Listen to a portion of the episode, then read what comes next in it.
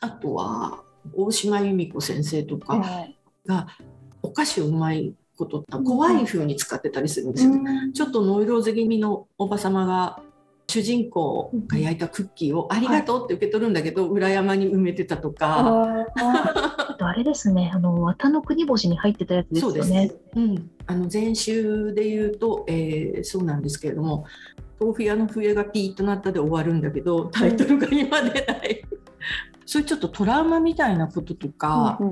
を絡めるっていうのが結構少女漫画では多いかな、うん、そういうあれもあるんですよね。なるほど。その今お話しいただいた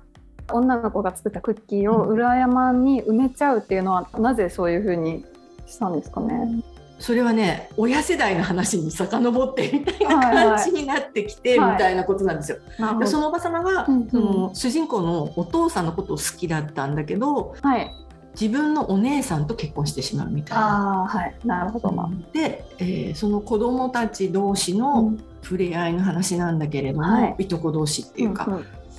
最終的にちょっとおば様がおかしくなるって、うん、おかしくなったっていうことがちょっとわかるっていうようなロマンチックだけでも怖いみたいな。うん。そういう話でしたね。はい、手作りで作ったものを、うん、しかも土の中に食べずに埋めるっていう声がなんか一種の不気味さというか、怖さみたいな、ねうん、夏の終わりの登山町ですね。夏の終わりの登山町。はい。そういうのはなんか面白かったなって、うんうん、あと高野文子さんとかも「棒が一本」っていう短編集があるんですけど、あれもちょっとずっと読んでいくとすごく怖くなっちゃうっていうかね。初めはなんか昭和の集団でこうみんなで住んでるような工場に勤める人たちの明るい話なんだけど、はい、どんどん進んでいくと電気釜のピーっていう音がすごい怖くなってくるみたいなね、うん、そういう感じがやっぱり面白いなっていうか、少年漫画とかだと本当に国松様のお通り台かな。もう知らないと思うけど。千葉哲也さんですよね。まず何て言うのかな、うん、タイトルロールとかでご飯をバクバクバクって大きな口を開けて食べちゃうの、うん、そうするともうやっぱりその主人公のことを憎めないなっていうか、うん、まあ、昔の話だから「母ちゃん飯」とか言うんだけど「お前が作れ」って今の時代だと言いたくなるけど。なんで母ちゃんが作んなきゃお前がって思うんだけど、まあ、その時代はもうちょっとそういうことは置いといて。置いといてっていう感じで、まあ、あの母ちゃんに飯を使ってもらうんだけどもう美味しそうにバクバクバクって食べるみたいなこととか、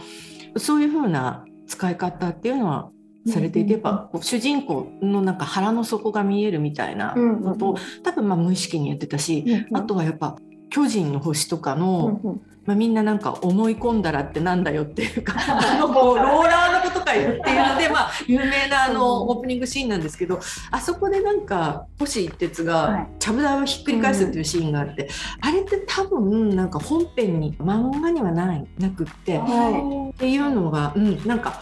私たちの中ではずっとちゃぶ台を毎日ひっくり返している。そんなイメージが 嫌な感じの昭和の父親っていう感じなんですけど、はい、それ1回だけなんだよねっていう。けれどやっぱそれ1回やられるとまあそれ再放送とかと毎日それ流れるから、うん、4時から 夕方の4時から流れるからなんかそれを見てると、やったこと以上に悪い人みたいな、うんそうですね、イメージになってて星って損してるなみたいな、うん、多分そこまでのニュアンスはなく描いてたと思うんですよね、うん、なんかこうスパルタで息子を育てる父親ぐらいのイメージなんだけど、こう原作者の人たちが思った以上に私たちは受け取っているっていうのとかもすごい気になりましたね。ね。そのインタビューの中で進撃の巨人もフード漫画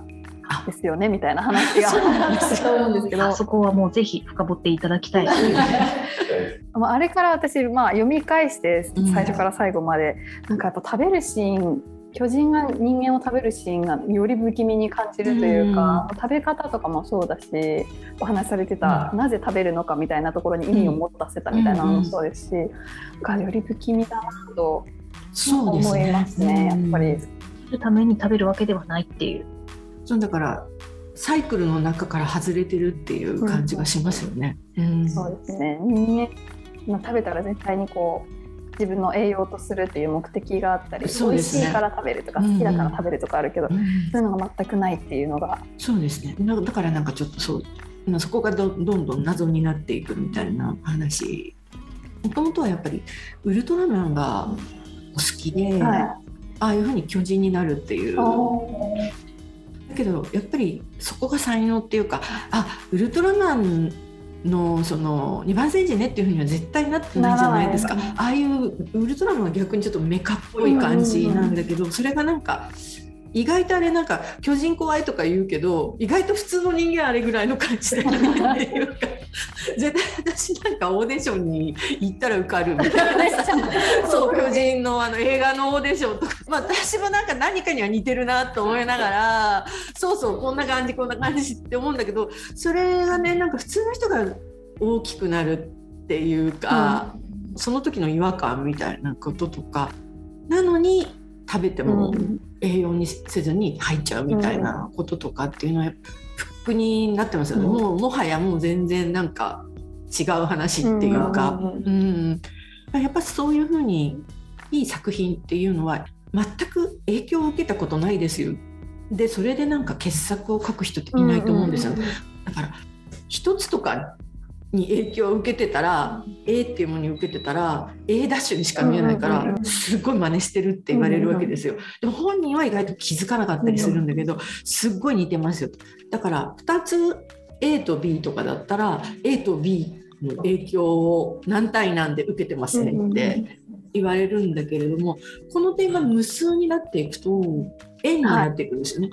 2つだったら線になるし3つに影響を受けてたら三角になるし4つに受けてたら四角形五角形六角形。そうすると深淵になっちゃうわけです。よ深淵に近く。だからやっぱそういう人の作品をしてオリジナルってみんな言ってる気がする、うんまあその影響のあのかけらを見つけられないっていうか、はうん。だから若い頃年上の人にたくものを見なさいって言われるのはそういうことっていうか、あなたはまだ2個しか見ていないよ、うん。でそれがこうなっていくともう誰にもその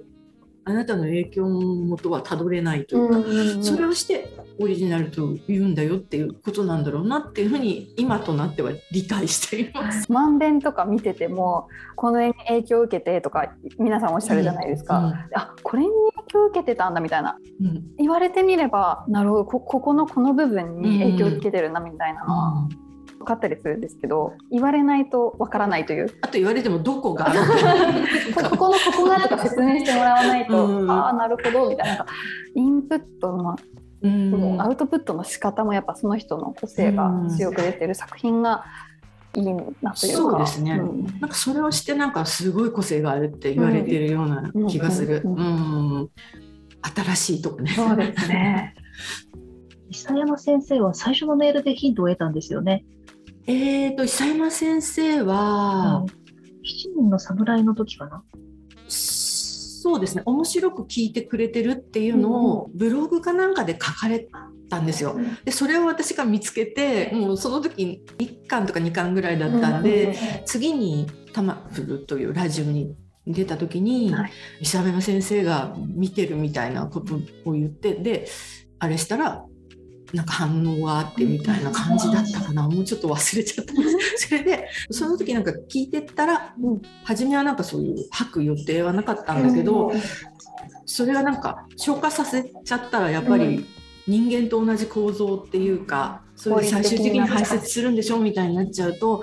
なんかこう謎がないというか、うん。もうあなたの中ここ管がうん。口からお尻まで見えてますよっていうことにならないようにしようと思って吐かせるようにしたみたいなことをおっしゃってましたね。それによって不気味さがよりそう際立つ、ですねやっぱり、うん確かに。何者なんだとう。ん、いう。世界の断りの外にいるみたいに見えるっていうか。でもそういうふうに見せようと思ったらその食べ物を使わなくてもうん。見せれることってできると思うんだけど、まあやっぱりそこはその食べ物でっていうのはやっぱあフード作家だなと。うん。なんかそうフード漫画を描くからフフード作家っていうことでもないっていうふうに思ってるんで、あそれがすごいですよね。うん。さて今回はお茶と漫画についてお菓子研究家の福田理香さんにお話を伺いました。この続きはまた次回